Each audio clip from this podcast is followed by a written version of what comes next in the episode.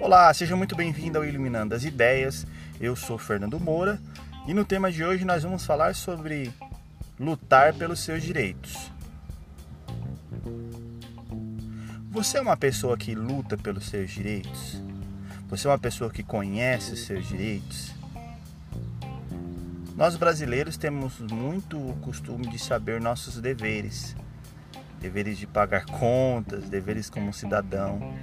Só que quando se trata dos nossos direitos, até pela questão da nossa justiça ser um pouco lenta, para não falar demasiadamente lenta, quando se trata dos nossos direitos, nós acabamos deixando de lado, abrindo mão.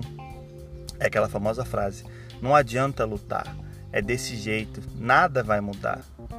Só que quando você abre mão de lutar pelos seus direitos, você automaticamente passa a ser comandado, governado, dirigido por pessoas que sabem os seus direitos, sabem que você não luta e vão querer impor a você regras e situações.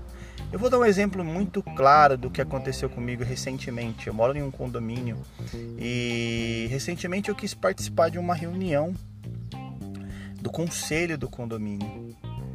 E diante dessa tentativa, né, minha de participar da reunião, uma pessoa que faz parte do conselho tentou previamente me barrar de participar dessa reunião.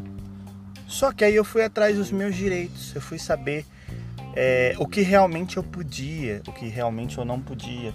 Consultei uma advogada e ela me disse que, como morador e proprietário, eu poderia sim participar dessa reunião, poderia sim é, estar lá presente. Poderia não votar, não teria direito de voto, até por não fazer parte de conselhos, enfim. Mas a minha presença não poderia ser impedida a menos que houvesse uma ata. Pois bem, chegado o dia da reunião, eu já munido desses meus direitos, né? já revestido com o saber dos meus direitos, cheguei para participar dessa reunião. E acreditem, tentaram me barrar. tentaram me barrar, só que como eu já vinha instruído, já ciente de que eu poderia, eu passei falei a situação. Falei, olha, é o seguinte, é, é um direito meu, eu posso participar dessa reunião, a não ser que haja uma ata ou um documento que não, que não permita, né, que impeça.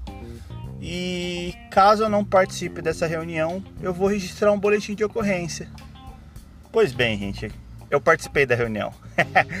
e eu falo isso não para me vangloriar, mas para mostrar para vocês a importância da gente saber os nossos direitos, a importância da gente não se calar diante de uma afronta, sendo que existem leis e as leis, por mais que isso às vezes seja difícil no Brasil, mas as leis pelo menos deveriam servir para todo mundo.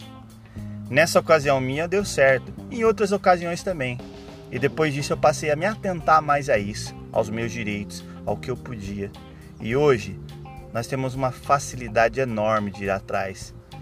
Não como antigamente, que necessariamente precisaríamos de um advogado até para tirar dúvidas. Hoje nós temos as redes sociais, hoje nós temos livros, nós temos um monte de opções para conhecer um pouquinho dos nossos direitos. Então, hoje o que a mensagem que fica é: procure saber os seus direitos. Procure ir atrás dos seus direitos. Lute pelos seus direitos. Não deixa que ninguém venha tentar sufocá-lo. Não deixa que ninguém venha tentar calá-lo, sabe? Oprimi-lo por você não saber. Porque já dizia um ditado. E aliás, eu acredito que seja até uma, uma frase bíblica, na verdade, né? Que o povo sofre pela falta de conhecimento. E muitas vezes esse conhecimento envolve seus direitos. Tá bom, gente? Fico por aqui, um abraço a todos e não perca o próximo episódio de Iluminando as Ideias. Tchau, tchau!